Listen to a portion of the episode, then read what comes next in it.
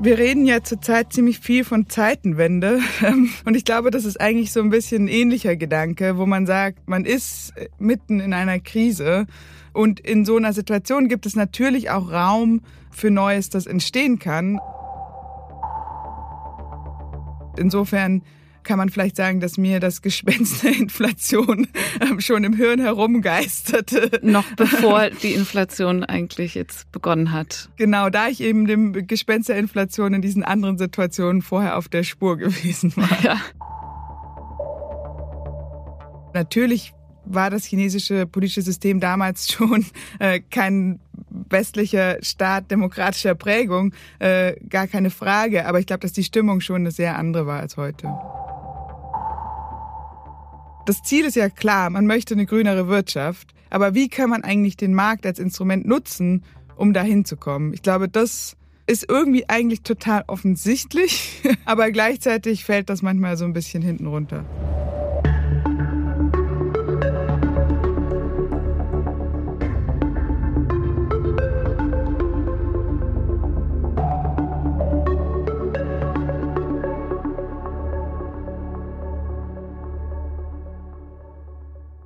Guten Tag, das ist der Podcast Dichtung und Wahrheit. Ich bin Laura de Weck und spreche hier mit AutorInnen von Surkamp und Insel über ihre Dichtung und Wahrheit.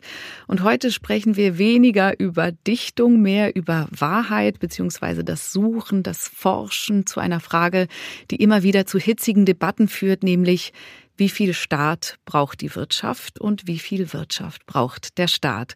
Und das bespreche ich heute mit der Autorin, Ökonomin und Professorin für Volkswirtschaftslehre Isabella M. Weber, deren neues Sachbuch Das Gespenst der Inflation soeben auf Deutsch erschienen ist. Isabella Weber, ich freue mich sehr, dass du hier bist. Vielen herzlichen Dank für die Einladung. Ich freue mich auch total. Isabella Weber, am Anfang des Podcasts Dichtung und Wahrheit fragen wir immer nach etwas, das wir aufgeschnappt haben, ob es stimmt oder ob es nicht stimmt. Stimmt es denn, dass du ein Jurastudium ziemlich schnell abgebrochen hast? Das stimmt, ja.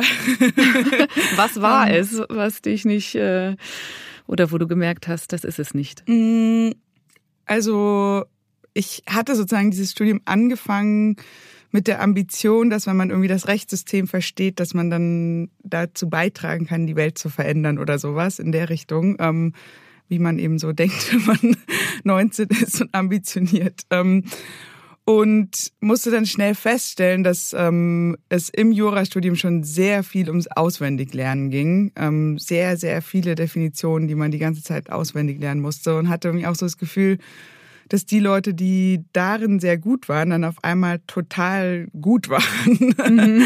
Was eigentlich irgendwie so eine Fähigkeit war, vor der ich schon Respekt habe, aber die ich jetzt nicht so primär als meine eigene Stärke gesehen hatte ähm, und habe dann ziemlich schnell gemerkt, dass das nicht nicht nicht mein Weg ist. Na, die Welt ein bisschen verändert hast du auf jeden Fall. Darüber werden wir auch noch sprechen. Aber davor äh, hast du studiert und auf jeden Fall dein Studienfach gefunden. Du hast erstmal an der FU Berlin einen Bachelor in Politikwissenschaften und Wirtschaft gemacht. Und während dieser Zeit, das war 2008, äh, also in der Zeit der Weltfinanzkrise, so hast du es selbst mal beschrieben, warst du schockiert darüber, dass die Volkswirtschaftsprofessoren ratlos waren, wenn es darum ging, wie es zu dieser Krise kommen konnte. Und du bist dann nach Peking, auch auf der Suche nach neuen Antworten, aber wie sich herausstelle, unterrichtete man in China die gleichen Lehrbücher, die du bereits aus Berlin kanntest. Und danach bist du also nach New York, wo du deinen Master gemacht und promoviert hast. Und für eine zweite Promotion bist du schließlich nach Cambridge gegangen.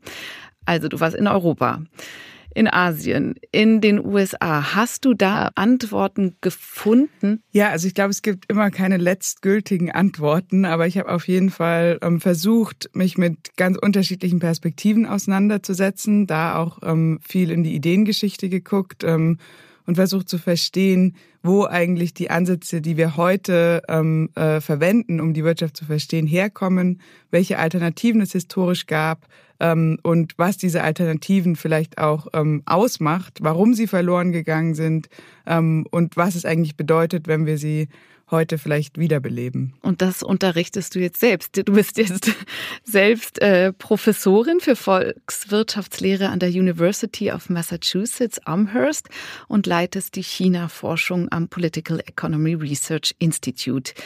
Und hier in Deutschland, äh, das meine ich eben mit der mit die Welt äh, verändern, wurdest du einer breiten Öffentlichkeit bekannt, weil du gemeinsam mit dem Volkswirt Sebastian Dulin Mitte Februar 22 einen Gaspreisdeckel ins Spiel gebracht hast. Äh, du hast dafür gekämpft als Wissenschaftlerin, auch als Mitglied der Gaspreiskommission des Bundesministeriums für Wirtschaft und Klimaschutz und tatsächlich wurde euer Vorschlag umgesetzt, dann etwas verändert. Also wir haben dir zu verdanken, dass wir nicht völlig überrissene Gaspreise zahlen müssen. naja, ähm, also dass es dann tatsächlich dazu kam, ist natürlich ein sehr komplexer Prozess. ich würde sagen, dass äh, Sebastian und ich auf jeden Fall eine Initialzündung ähm, geliefert haben und sozusagen den, die, die Idee in den Diskurs eingebracht haben, aber die politische Realisierung ist natürlich jenseits der Wissenschaft. Ja, aber trotzdem ist es, also wenn man als Wissenschaftlerin trotzdem eine solche Rolle spielen kann in der Politik, ich glaube, so viel Forschende wünschen sich das, dass sie mal gehört werden, dass ihre Ideen mal umgesetzt werden. Wie ist das? Ja, ähm, also das war zugleich natürlich ganz toll und furchtbar aufregend und irgendwie auch äh, sehr stressig, ähm, weil meine Motivation, mich ähm, in diese Diskussion einzubringen, nicht die war, irgendwie jetzt meinen Namen hoch zu pushen oder berühmt zu werden oder sowas, sondern meine Motivation war wirklich, dass ich mir angeguckt habe, wie der Preis von einem absolut essentiellen Gut, nämlich Gas, sich bewegt hat. Ähm, und äh, dann damals zusammen mit Sebastian ähm, wir berechnet hatten, was eigentlich passiert, wenn diese Großhandelspreise, die ja schon in der zweiten Hälfte 2021 enorm hoch waren. Wir hatten diesen Artikel in der Süddeutschen Zeitung geschrieben, noch bevor der Krieg in der Ukraine angefangen hat. Ähm, und wir hatten berechnet, dass das alleine, was damals schon in der Pipeline war, genug gewesen wäre, um 2,5 Prozent ähm, Inflation äh, äh, auszumachen. Und das ist dann irgendwie jetzt so eine abstrakte Zahl, wo man irgendwie sagen kann, so, okay, ist das jetzt hoch oder niedrig? Ähm, aber ganz konkret heißt das eben einfach, dass sehr, sehr viele Haushalte an die Grenze der Zahlungsfähigkeit oder auch darüber hinaus gepusht werden und dann auf einmal in einer Situation sich wiederfinden, in der sie ähm, ihre Heizrechnungen nicht mehr zahlen können und sich irgendwie entscheiden müssen, ob sie ihre Miete oder ihre Heizrechnung zahlen. Ähm, und wenn das passiert, dann bricht ein Gesellschaftsvertrag, weil sozusagen die Grundlogik, auf der eine kapitalistische Marktwirtschaft aufgebaut ist, nämlich dass Menschen in die Arbeit gehen und dafür Geld verdienen und damit ähm, zumindest so Grundbedürfnisse wie Heizen abdecken können, auf einmal nicht mehr gegeben ist. Ähm, und das ist sozusagen nicht nur ein abstraktes Problem, sondern das wird ganz schnell auch zu einem sehr ähm, fundamentalen wirtschaftlichen und politischen Problem. Gesellschaftlich dann schlussendlich, ne? Ja. Genau, und letztendlich ein, ein ganz konkretes Problem für den gesellschaftlichen Zusammenhang in einem Kontext, wo wir ja schon vor der Pandemie eine Ungleichheitskrise hatten, wo ähm, in der Pandemie Menschen ziemlich ungleich gelitten haben äh, unter, unter den, der pandemischen Situation. Ähm, so dass meine Motivation war zu sagen, wenn man das jetzt so weiterlaufen lässt, dann laufen wir in eine wirklich gefährliche ähm, Konstellation hinein. Und das war dann auch das, was mich dazu gebracht hat, ja anfänglich auch zu ähm, sehr hohen persönlichen Kosten, mich da einzuschalten und ähm, zu versuchen, meine Stimme in die Diskussion einzubringen. Ja, und einer deiner anderen Forschungsschwerpunkte, also Nebenpreiskontrollen, ist die politische Ökonomie Chinas. Äh, bevor wir dann eben auch gleich zu deinem Buch kommen und zu dem Thema Inflation, was da eine Hauptrolle spielt, wann und wo hast du Chinesisch gelernt? War das dann während des Studiums? Genau. Ähm, also ich war tatsächlich nach dem Abitur für ein Jahr in Thailand ähm, und hatte damals angefangen, Thai zu lernen ähm, und bin dann in Berlin ziemlich schnell an die Grenzen gekommen ähm, der Thai-Kurse, die man hier so belegen konnte.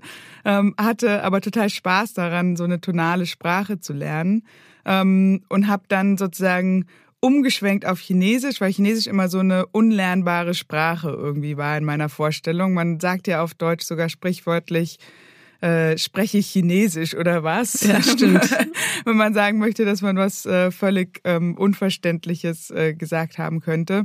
Ähm, so dass ich mir dann damals sagte, so, okay, ähm, warum eigentlich nicht jetzt Chinesisch probieren, äh, jetzt oder nie? Ähm, und das hat mir dann wiederum total Spaß gemacht. Und ich hatte dann anfänglich ähm, an der Sprach- und Kulturbörse der TU Berlin äh, Chinesisch gelernt, hatte da eine ganz, ganz fantastische Lehrerin, die uns wirklich super Unterricht gegeben hat. Die meisten haben ganz schnell aufgegeben, so dass wir dann nur noch so zu dritt oder zu viert waren.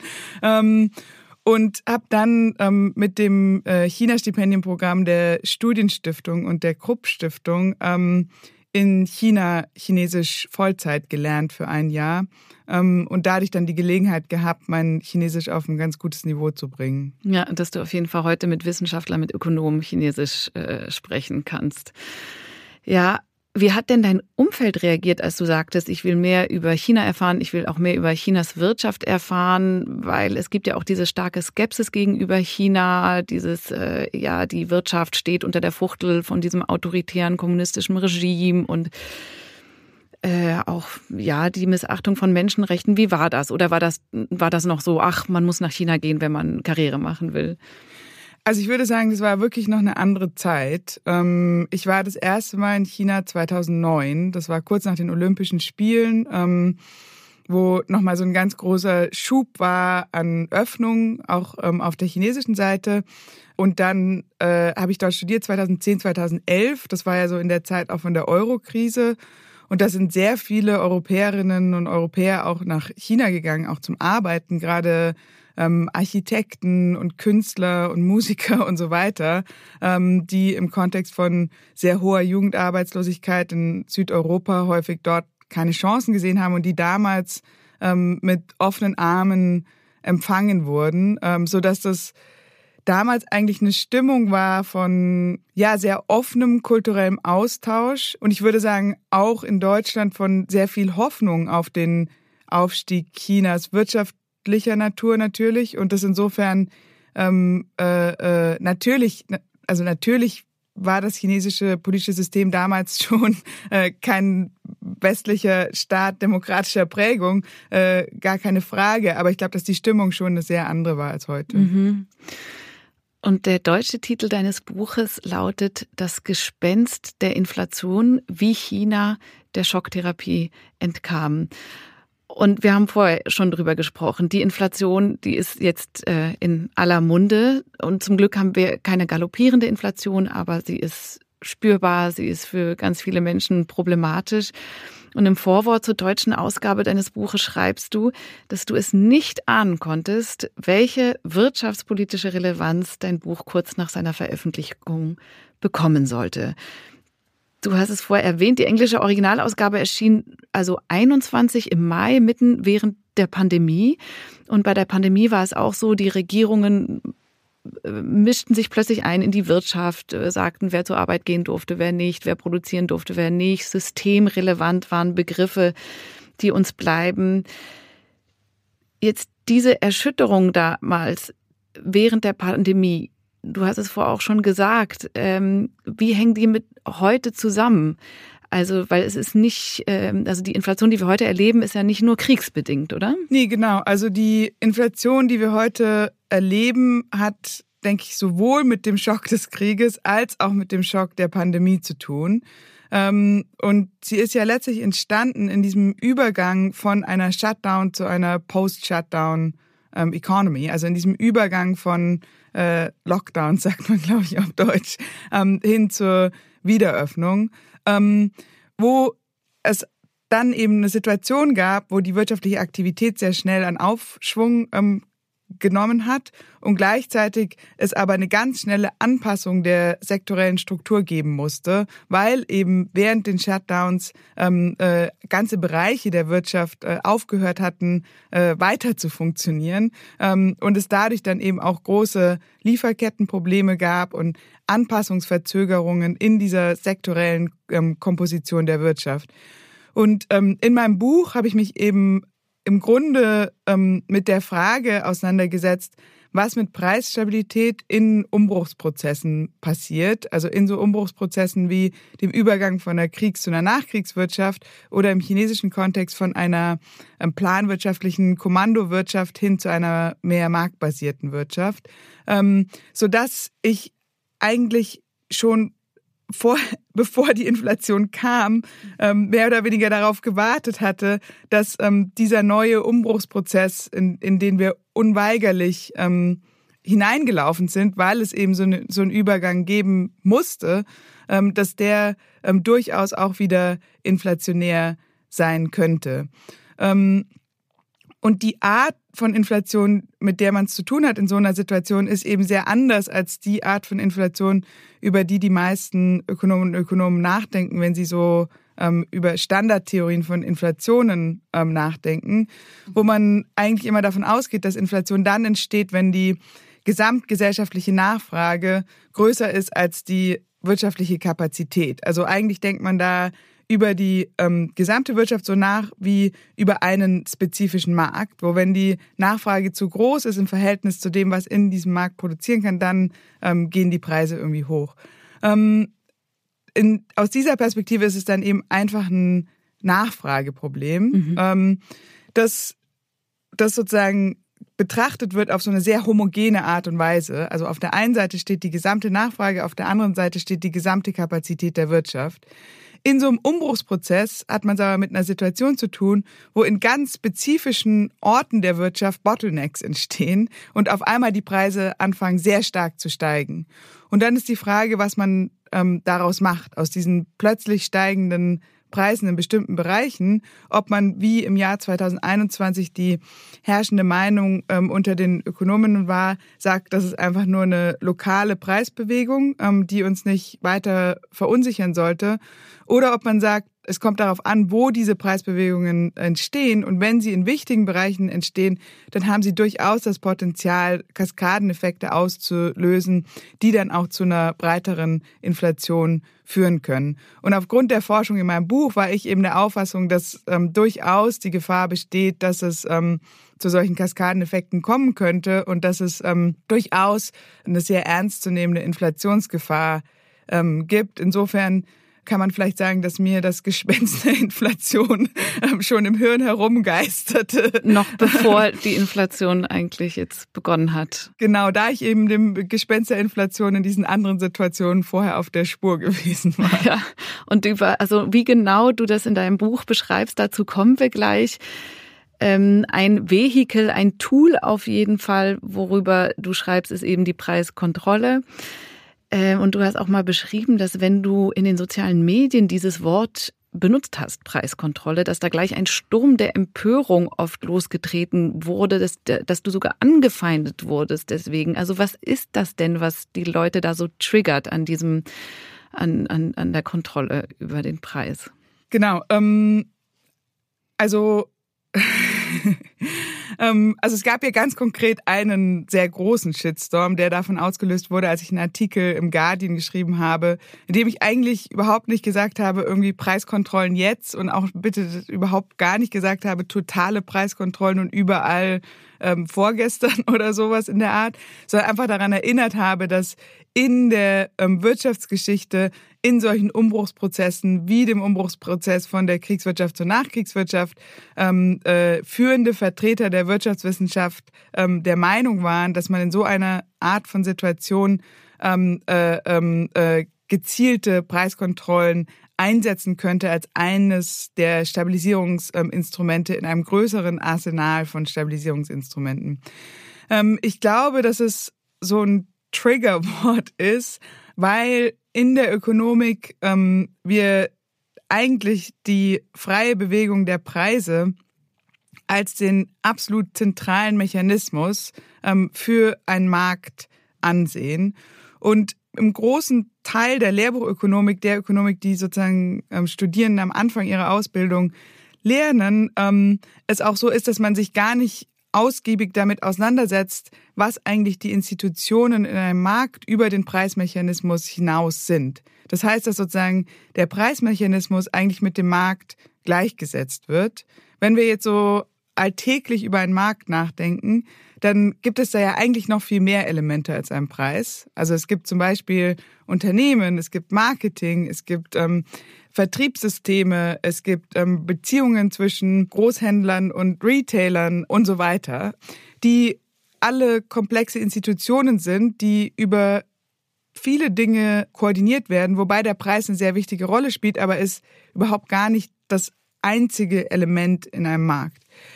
Wenn man aber aus der Perspektive kommt, dass sozusagen der Markt komplett mit dem Preis gleichgesetzt wird, wird in dem Moment, in dem jemand sagt, es könnte hier eine Situation sein, in der der private Preis nicht so funktioniert, wie er funktionieren sollte, wird das so gelesen, als würde man sagen, man möchte den Markt abschaffen. Was aber eigentlich gar nicht die Aussage meiner Ansicht nach ist, wenn man sich jetzt zum Beispiel anschaut, was an Häfen passiert ist, ähm, wo es riesige Staus gab, weil während der Pandemie, ähm, Entschuldigung, während den, der Shutdowns in der Pandemie für bestimmte Phasen ähm, die Aktivitäten runtergefahren wurden und dann ähm, wurde das wieder hochgefahren. Alle Leute wollten auf einmal irgendwie, äh, anstatt ins Restaurant zu gehen, ähm, Küchenmaschinen. Das heißt, die Nachfrage für alle möglichen Arten von Gütern ist sehr stark gestiegen. Es gab insofern schon auf jeden Fall auch einen, einen spezifischen Nachfrageschock. Ähm, und daraufhin gab es eben diese riesigen Staus an Häfen. Und dann sind die Preise für Schifffahrt, also die Frachtraten, ähm, in die Höhe geschnellt und haben sich teilweise vervielfacht. Und diese Art von Vervielfachung von Frachtraten hat sich dann durch die ganze Wirtschaft äh, verbreitet, wenn man so möchte, als ein Kostendruck, da in einer globalisierten Wirtschaft natürlich ganz viele Dinge ähm, äh, über Schiffe ähm, durch die ganze Welt geschifft werden. Wenn man jetzt sagt, dass in dieser Art von Situation der Preis zwar steigen soll, aber sich nicht vervielfachen soll, da der blockierte Hafen und der Stau im Hafen sich nicht dadurch auflöst, weil sich der Preis vervielfacht, ähm, dann sagt man damit überhaupt gar nicht, dass man den Markt abschafft, mhm. meiner Ansicht nach. Man sagt auch nicht, dass man jetzt irgendwie die gesamte Schifffahrt äh, verstaatlicht ähm, und es äh, keine marktförmigen Beziehungen zwischen Käufern von ähm, Schifffahrtsdienstleistungen und Schifffahrtsunternehmen gibt oder sowas, sondern man sagt lediglich, dass die Bewegung des Preises in einer Krisensituation ähm, um einen gewissen Grad eingeschränkt wird. Ja, verstehe. Die, diese Lesart ähm, ist aber nicht vorhanden, wenn man sozusagen den Markt auf die Bewegung des Preises reduziert. Ja, und das ist auch schwierig äh, auf Twitter auf 140 Zeichen zu erklären. Richtig, ich habe ungefähr drei Minuten gebraucht. ja, und äh, genau, aber trotzdem ist die Angst sofort angetriggert, der Markt äh, wolle abgeschafft werden. Und bevor wir jetzt gleich detailliert in diesen Markt eintauchen, beziehungsweise in deinem Buch Das Gespenst der Inflation, äh, machen wir ein kleines Intermezzo. Das ist immer so in dem Podcast, dass wir in der Mitte äh, gebe ich meine Fragen weiter und äh, an so philosophische Fragebögen und heute habe ich uns äh, ein Buch von dem Künstlerduo Peter Fischli und David Weiß mitgebracht. Fischli Weiß, ich weiß nicht, ob du die kennst. Ich weiß nicht, hat man überhaupt noch Zeit als Wissenschaftlerin, sich mit Kunst und Literatur zu befassen? Ist das äh, manchmal? Manchmal. Ähm, genau, und zwar mal, das Buch hat keine Seitenzahlen, deswegen werde ich einfach äh, drin blättern. Du sagst irgendwann Stopp und dann lese ich einfach die Frage, die da steht. Also los geht's. Stopp. Äh, muss man die Dinge nüchtern betrachten? Oh ja, absolut. Stimmt, als Wissenschaftlerin äh, muss man da immer nüchtern bleiben, wäre ja jetzt meine Frage, aber jetzt genau. Ja, also ich glaube wirklich, dass man die Dinge nüchtern betrachten muss. Ähm, und dass wir gerade in der gegenwärtigen Situation, in der wir uns in einer Vielfachkrise ähm, befinden, in der wir uns in vielerlei Hinsichten in unbekannten Gewässern bewegen, man die Dinge nüchtern betrachten muss und auch eine Offenheit braucht, ähm, in der man sagen können müsste, ähm, dass es okay ist, wenn andere Leute andere Meinungen vertreten und man in dieser Art von Situation ähm, meiner Ansicht nach dringender denn je einen offenen, nüchternen Austausch an der Sache orientiert braucht, der zum Beispiel auf Twitter häufig eher schwerfällt. Mm, also diese ganzen emotionalen Gespräche auch in den Medien und so, die, äh, die helfen der Sache eigentlich nicht. Ähm, ja, jetzt wollen wir vertiefter in dein aktuelles Buch, Das Gespenst der Inflation, wie China der Schocktherapie entkam, einsteigen. Corona-Krise, Krieg, Klimakrise. Du schreibst in deinem Buch, das chinesische Wort für Krise setzt sich im Chinesischen aus zwei Schriftzeichen zusammen. Das erste bedeutet Gefahr und das zweite bedeutet Gelegenheit. Vielleicht musst du das Wort einmal aussprechen. Krise. Genau, Weiji. Beiti, also okay. Weiji. Ah, okay. Und das sind die zwei Schriftzeichen. Gefahr und Gelegenheit. Das heißt, eine Krise ist also zugleich eine Gefahr, aber auch eine Chance. Ja, also ähm, wir reden ja zurzeit ziemlich viel von Zeitenwende. Mhm. Und ich glaube, das ist eigentlich so ein bisschen ein ähnlicher Gedanke, wo man sagt, ähm, man ist mitten in einer Krise. Ähm, das heißt, irgendwie ist das was man hatte, das Alte ähm, äh, stößt irgendwie an seine Grenzen.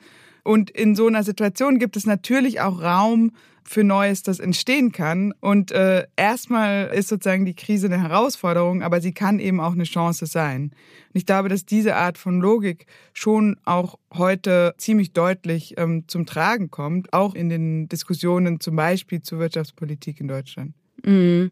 Aber die Frage ist, ob die Chance dann eben genutzt wird, ne? wenn es eine Krise gibt. Genau, das ist die Frage. Ähm, das ist die große Frage. Und die Gefahr ist natürlich, dass ähm, in der Krise einfach nur so feuerlöschermäßig versucht wird, ähm, eben die äh, schlimmsten Brandherde zu löschen, anstatt anzuerkennen, dass die Krise vielleicht auch strukturellere Probleme aufzeigt und die dann mit einer längerfristigen ähm, Orientierung anzugehen. Ja, genau. Ich bin Schweizerin. Wir hatten ja in der Schweiz eine riesige Bankenkrise, hast du vermutlich mitbekommen. Und ich finde, wir haben die Krise nicht unbedingt als Chance benutzt, aber das wird die Zukunft weisen. Ja, ich glaube, dass sozusagen, um eine Krise als Chance zu nutzen, es eigentlich auch immer schon ziemlich viel ähm, Vorbereitung braucht. Also ähm, Milton Friedman, ähm, der ja ganz entscheidend dazu beigetragen hat, ähm, in den 70er, 80er Jahren den wirtschaftspolitischen Paradigmawechsel ähm, hin zum Neoliberalismus zu prägen, hat äh, damals gesagt, dass ähm, Ideen entwickelt werden müssen, in, wenn sie eigentlich noch gar nicht gebraucht werden und die dann sozusagen erstmal so herumliegen. Ähm, und wenn dann eine Krise eintritt, die eben die Frage nach was Neuem eröffnet, ähm, dass in dieser Art von Situationen dann Ideen ähm, zum Tragen kommen können. Und ich glaube, in so einer ähnlichen Situation sind wir jetzt eigentlich wieder. Ähm, wo die Frage ist, welche Ideen können jetzt eigentlich zum Zug kommen? Hm, welche Ideen liegen schon parat, ja, wie bei der Gaspreisbremse eigentlich. Ja, bei der Gaspreisbremse war das äh, ohne Design eher zufällig. ich glaube, es ist oft zufällig. Aber äh, wir kriegen auf jeden Fall in deinem Buch auch zumindest Hinweise darüber, wie man ähm, so Preissteigerungen oder so Krisen wie jetzt die Inflation unter Kontrolle behält, wie man das Gespenst der Inflation in Ketten legen kann. Ähm, welche Konzepte haben auf jeden Fall dafür in China funktioniert? Denn darüber geht es ja. Ja, ähm, also ich glaube tatsächlich, dass es einerseits um Inflation geht und andererseits auch um die grundlegendere Frage, wie man eigentlich mit großen Veränderungsprozessen umgeht. Und insofern ist da auch so eine Parallele mit der Zeitenwende. Und in China in den 80er Jahren gab es sozusagen ganz grob gesprochen zwei Ansätze, wie man mit dem damaligen Veränderungsprozess, nämlich der Neugestaltung der Wirtschaftsordnung, ähm, umzugehen hat. Auf der einen Seite war die Logik dessen, was später als Schocktherapie bekannt wurde, was der Idee folgt, dass man sozusagen das Alte erst zerstören muss, um Platz zu machen für das Neue. Ähm, das hieß konkret, dass man alle Preise so schnell wie möglich liberalisieren sollte ähm, und dann so schnell wie möglich ähm, privatisieren sollte, wobei immer anerkannt wurde, dass Privatisierung etwas komplizierter ist, weil es eben um, um die Erschaffung von neuen Institutionen geht, äh, von neuen Organisationen geht, ähm, äh, äh, die Zeit kostet. Insofern war dieses ähm, Shocking Element, der Schock der Schocktherapie, ähm, wirklich die Preisliberalisierung. Man hat gehofft, dass sozusagen, wenn man alle Planpreise abschafft, dann ähm, von heute auf morgen ein äh, Preissystem entsteht, das sozusagen diesen Übergangsprozess von einer planwirtschaftlichen Kommandowirtschaft in eine Marktwirtschaft ähm, steuern kann. Und auf der entgegengesetzten Seite waren diejenigen, die gesagt haben, nee, wenn wir diese Art von Schocktherapie machen, was dann passieren wird, ist, dass die Preise von den wichtigsten Gütern, so Sachen wie damals ähm, Kohle, Stahl, Kupfer und so weiter, also wichtige ähm, Rohmaterialien und Energie, in die Höhe schnellen werden, weil unter der ähm, unter dem Plan diese Preise ganz bewusst zu niedrig gesetzt waren. Das heißt, wenn man die jetzt dem Markt überlassen würde, ähm, ist, war es völlig vorhersehbar, dass diese Preise steigen würden.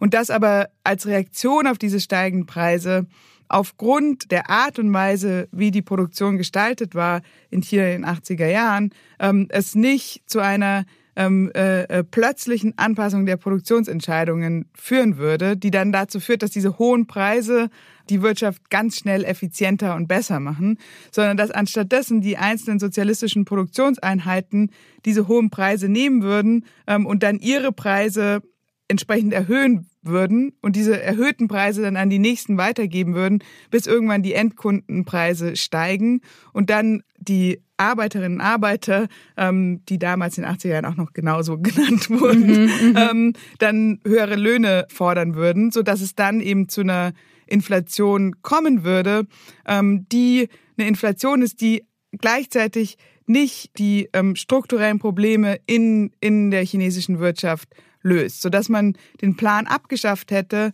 ähm, und aber keine funktionierende Marktwirtschaft hätte, weil man anstattdessen eben galoppierende Inflation ähm, produziert hat. Und wir ja wissen, dass sehr schnelle Inflation ähm, äh, äh, das Funktionieren von äh, Marktwirtschaften erschwert, selbst wenn man schon eine funktionierende Marktwirtschaft hat, aber auch auf jeden Fall keine gute Bedingung ist ähm, für die Entstehung einer neuen Marktwirtschaft. Deswegen hatten hatte die Gegenposition damals ähm, argumentiert, dass man ein sogenanntes zweigleisiges ähm, System ähm, verfolgen sollte. Das ist so ein bisschen so, wie wenn man sich vorstellt, ähm, dass man das äh, Jenga-Spiel spielt. Ähm, dann mhm. äh, wäre der erste Ansatz, dass man einfach den Turm umschmeißt und sagt, äh, wir schmeißen ihn um und dann hoffen wir, dass aus diesem ähm, Scherbenhaufen, aus diesem Haufen an, an Klötzen irgendwie spontan was Neues entsteht, so wie Phönix aus der Asche. Mhm. Ähm, und diese zweite Gruppe hat gesagt, nee, wir müssen sozusagen ganz vorsichtig, wie, wie man eben auch das Jenga-Spiel spielt, die Steine rausnehmen, die lose sind, also an denen sozusagen nicht das ganze System hängt, die können wir ganz schnell liberalisieren. Mhm. Aber die tragenden Wände des Turms ähm, müssen wir erstmal erhalten und müssen sozusagen erstmal an den Grenzen des Systems eine neue Marktdynamik einführen, um dann Schritt für Schritt auch den Kern der Wirtschaft ähm, zu vermarktlichen. Aus einer Preisperspektive hat das bedeutet, dass für die wichtigen Güter es eben ein Teil ähm, gab, der weiterhin im Plan war ähm, und wo auch weiterhin die Planpreise gegriffen haben. Und darüber hinaus waren ähm, Marktpreise am Werk. Ähm, das heißt, es gab dann sehr hohe Marktpreise ähm, für den Teil der Produktion, der dann auch tatsächlich für den Markt ähm, produziert hm. wurde und niedrigere Planpreise ähm, in, in diesen Kernbereichen, was sehr schnelles Wachstum angeregt hat, weil die Unternehmen wussten, dass wenn sie in diesen Plan, aus diesem Planbereich hinauskommen und in, für den Markt produzieren, dann können sie diese sehr hohen Preise ähm, bekommen und hat gleichzeitig eben einen gewissen Grad an Stabilität ähm, erhalten und auch ähm, zu einem gewissen Grad an Preisstabilität beigetragen. Ja, du, du vergleichst das eben, also man kann in dem Buch genau lesen, wie China damit umgegangen ist, eben dieser Schocktherapie zu entkommen. Was heißt entkommen? Einfach eine andere Strategie zu wählen. Und Russland hat sich zu derselben Zeit auch bei der Umstellung von Planwirtschaft auf Marktwirtschaft für die Schocktherapie entschieden. Und ist damit in eine große Inflation bekommen und in eine große Wirtschaftskrise. Ich glaube, es war eines der ersten entwickelten Länder, die dann eine so ähm, kurze Lebenserwartung hatten, nicht die Leute in dieser Zeit, weil es ihnen einfach so schlecht ging. Das heißt, China hat eigentlich wie eine Form, einen dritten Weg eingeschlagen. Das kann man so sagen, ja, dass China einen dritten Weg eingeschlagen hat, in der Hinsicht, dass es ähm, schon um eine sehr fundamentale Vermarktlichung der Wirtschaft ging. Also ähm, Chinas Weg wird ja gerne als Gradualismus bezeichnet. was so den Eindruck erwecken kann, dass es irgendwie langsam ist. Aber wenn man sich anguckt, wie sich Chinas Wirtschaft verändert hat, dann hat die sich tatsächlich enorm schnell verändert. Insbesondere in, in dem Bereich der Landwirtschaft, was in den 80er Jahren noch der mit Abstand größte Sektor ähm, der chinesischen Wirtschaft war, wo man wirklich eine extrem schnelle Veränderung hatte. Ähm, insofern ähm, glaube ich eben, dass Gradualismus es nur teilweise trifft. Es war Gradualismus in dem Sinne, dass man eben nicht in einem Schritt alles ähm, geöffnet hat. Aber es war eine Form von Gradualismus, die eben immer geguckt hat, wo sind die Bereiche, wo wir die direkte Steuerung aufgeben können, ohne ähm, äh, die Stabilität des gesamten Systems ähm, zu gefährden. Oder anders ausgedrückt könnte man auch sagen, es war eine Art von Reformlogik, wo man sich darauf äh, fokussiert hat, zu gucken, wo können Märkte eigentlich auf die Schnelle gut funktionieren und durch dieses schnelle Funktionieren von Märkten in bestimmten Bereichen entsteht dann eben eine neue Dynamik, die auch ähm, in, in die anderen Bereiche ähm, hineingebracht werden kann. Das ist natürlich jetzt alles sehr abstrakt und klingt irgendwie dann so einfach und smooth. Mhm. Ähm, und natürlich war das nicht immer so einfach und smooth, sondern das ist sozusagen so eine abstrahierte Logik, ähm, äh, der Versuch, ähm, sozusagen das, was in China passiert ist, auf das gleiche Abstraktionsniveau zu heben, wie das, was ähm, die Idee der Schocktherapie vorgeben würde. In der Realität gab es natürlich auch immer wieder riesige Probleme. Das zweigleisige Preissystem ist auch ähm, äh, ziemlich schnell in alle möglichen Formen von Herausforderungen ähm, hineingelaufen. Zum mhm. Beispiel gab es das Problem der Korruption, ähm, weil natürlich in dem Moment, in dem ähm, bestimmte Kader, die zum Beispiel ein, äh, Kohle, äh, eine Kohlemine betrieben haben, Kontrolle hatten über ähm, diese Planressourcen, die zu viel niedrigeren Preisen ähm, angeboten werden sollten ähm, und gleichzeitig viel höhere Preise auf dem Markt bekommen konnten, hatten sie natürlich ähm, was man in, im Ökonomensprech perverse Anreize nennen würde, mhm. ähm, diese, diese Ressourcen dann sozusagen ähm, über die Hinterhand ähm, in den Markt zu schleusen und ähm, sich selber in die Tasche zu wirtschaften. Das heißt, diese Art von Probleme sind auf jeden Fall entstanden, was dann auch dazu geführt hat, dass es ähm, auf der Seite derjenigen, die sich für eine schockartigere Liberalisierung eingesetzt haben, starke Argumente gab, zu sagen, wir können nicht in diesem ähm, in dieser seltsamen Mischsituation bleiben, sondern wir müssen jetzt einen klaren Cut machen ähm, und äh, in den Markt übergehen und dann wird alles gut. Da gab es dann so schöne Metaphern wie man solle den äh, Schwanz der Katze nicht in einzelnen Stücken abschneiden, sondern lieber in einem Schritt ja, ja. und so weiter, was irgendwie eine seltsame Metapher ist und man fragt sich so, wo kommt das eigentlich her?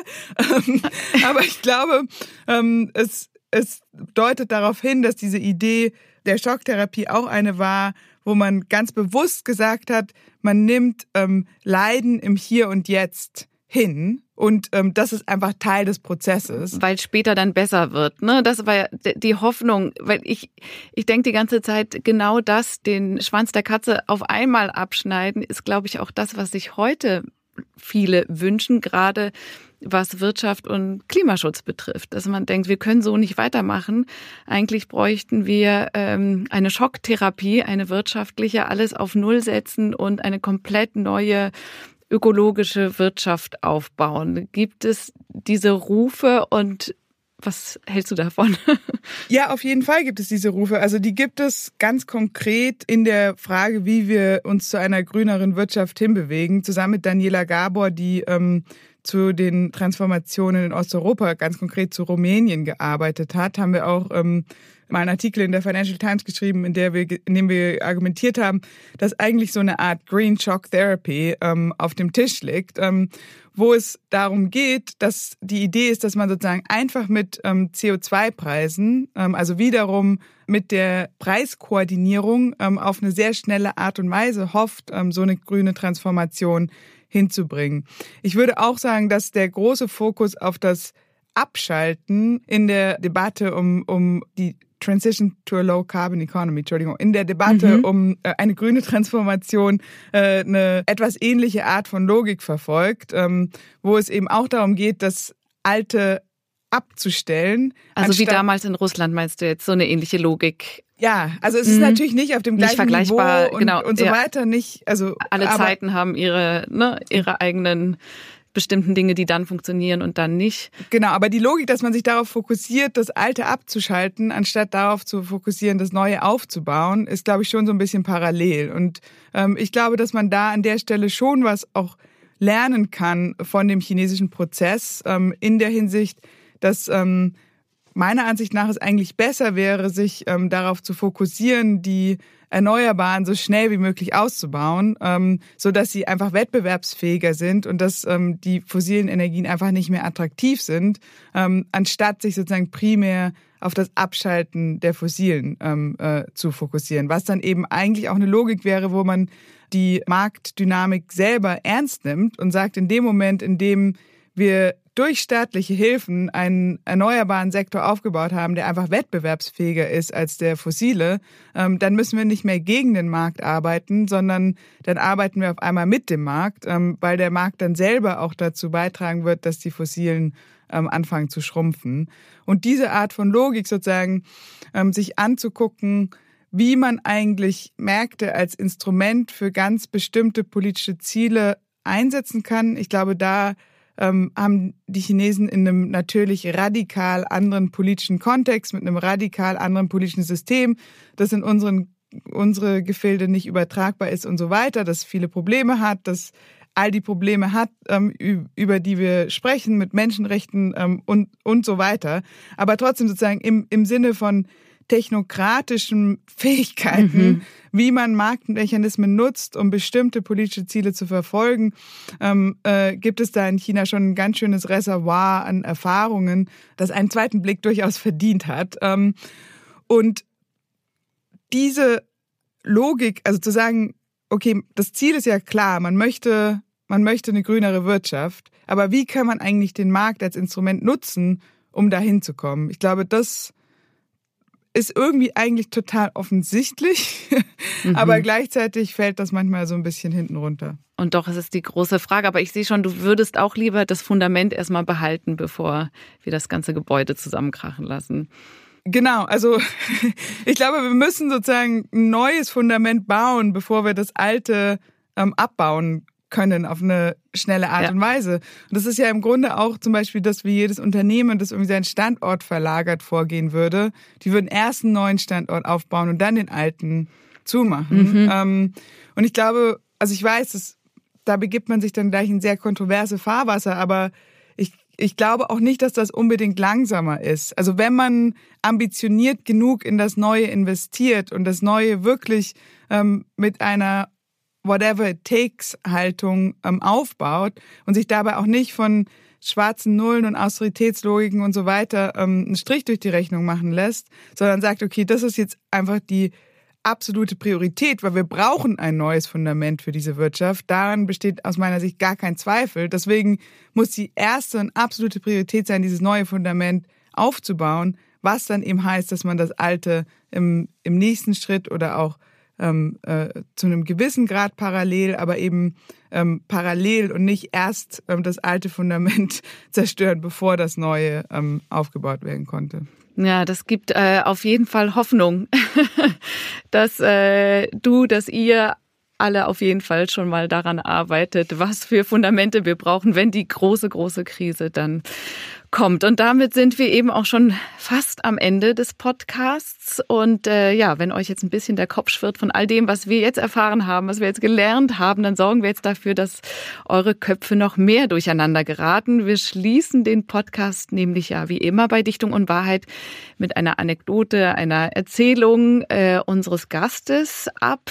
Und ihr, liebe ZuhörerInnen, müsst dann raten, ob diese Anekdote wahr ist oder nicht. Und wenn ihr denkt zu wissen, was richtig ist, dann schickt uns doch bitte eine E-Mail an podcast.surkamp.de und schreibt, was ihr glaubt, Wahrheit oder Dichtung. Es macht auf jeden Fall immer sehr viel Spaß, die Antworten zu lesen. Und unter den richtigen Antworten verlosen wir dann drei Bücher. Das Gespenst der Inflation von Isabella M. Weber. Ja, Isabella, welche Geschichte hast du uns mitgebracht? Ja, also ich war vor kurzem das erste Mal seit Jahren wieder in China, weil man ja wegen der Pandemie gar nicht mehr nach China reisen konnte und auch gar kein Visum bekommen hat und so weiter. Ähm, und für mich als China-Wissenschaftlerin war es natürlich wichtig, ähm, dort wieder hinzureisen, um zu verstehen, wie jetzt eigentlich die Situation da so ist. Es hat sich ja ähm, sehr viel verändert in den letzten Jahren, Zero Covid und so weiter. Jetzt war ich in China, wie gesagt, bin nach Shanghai gereist um, um dort ähm, äh, bei ähm, einer Universität ähm, einen Vortrag zu halten und wurde in einem schönen Hotel untergebracht, ähm, komme in mein Zimmer, lege mich gerade hin nach einer anstrengenden Reise ähm, und stelle fest, direkt vor dem Fenster ist eine Baustelle. so dass ich bei der Rezeption anrief und sagte, Entschuldigung, ähm, es ist hier sehr laut in meinem Zimmer, könnte ich vielleicht nochmal das Zimmer tauschen ähm, in ein Zimmer, wo nicht direkt vor dem Fenster eine Baustelle ist. Daraufhin kommt eine nette ähm, äh, Rezeptionistin zu mir, ähm, schaut sich die Situation an und äh, sagt, ja, okay, gut, ja, ist wirklich unangenehm, ich gebe Ihnen hier dieses andere Zimmer. Bringt mich in das andere Zimmer ähm, und sagt dann, gleich kommt bla bla bla, ein Wort, das ich auf Chinesisch nicht verstanden hatte, mhm. und bringt ähm, die neue Zimmerkarte. Und ich denke, naja gut, da wird jetzt eben irgendeine Kollegin, irgendein Mitarbeiter des Hotels ähm, kommen und mir eine neue Zimmerkarte bringen. Dann klingelt mein Telefon ähm, und eine automatische Stimme ist dran und sagt, bla bla bla, steht vor der Tür und bringt Ihnen Ihre Zimmerkarte. Und ich denke mir, ja, warum klopft denn bla bla bla eigentlich nicht einfach an der Türe, sondern hat eine automatische Stimme, die mir mitteilt, ähm, dass bla bla bla vor der Türe steht. Ich öffne die Türe und vor der Türe steht ein Roboter, ähm, der oben ähm, auf seinem Display stehen hat, bitte hier klicken, ähm, woraufhin ähm, dann eine Schublade aufgeht. In dieser Schublade ist meine Zimmerkarte, so dass ich mich gefühlt habe, als wäre ich in einer Art Cyberland angekommen.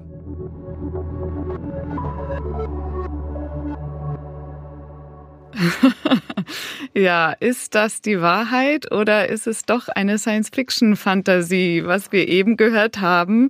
Bitte schreibt uns das. Ja, vielen Dank, Isabella Weber. Vielen Dank, dass du uns ein bisschen die Welt, die Wirtschaft und deren Zusammenhänge erklärt hast. Danke, dass du hier warst. Vielen herzlichen Dank für die Einladung.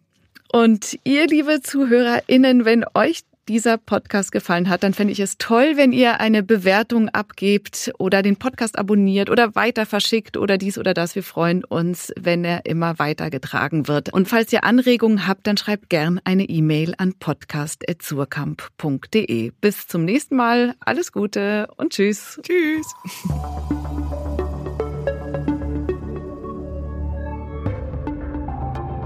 Dichtung und Wahrheit ist ein Podcast der Verlage Surkamp und Insel, produziert von Bose Park Productions.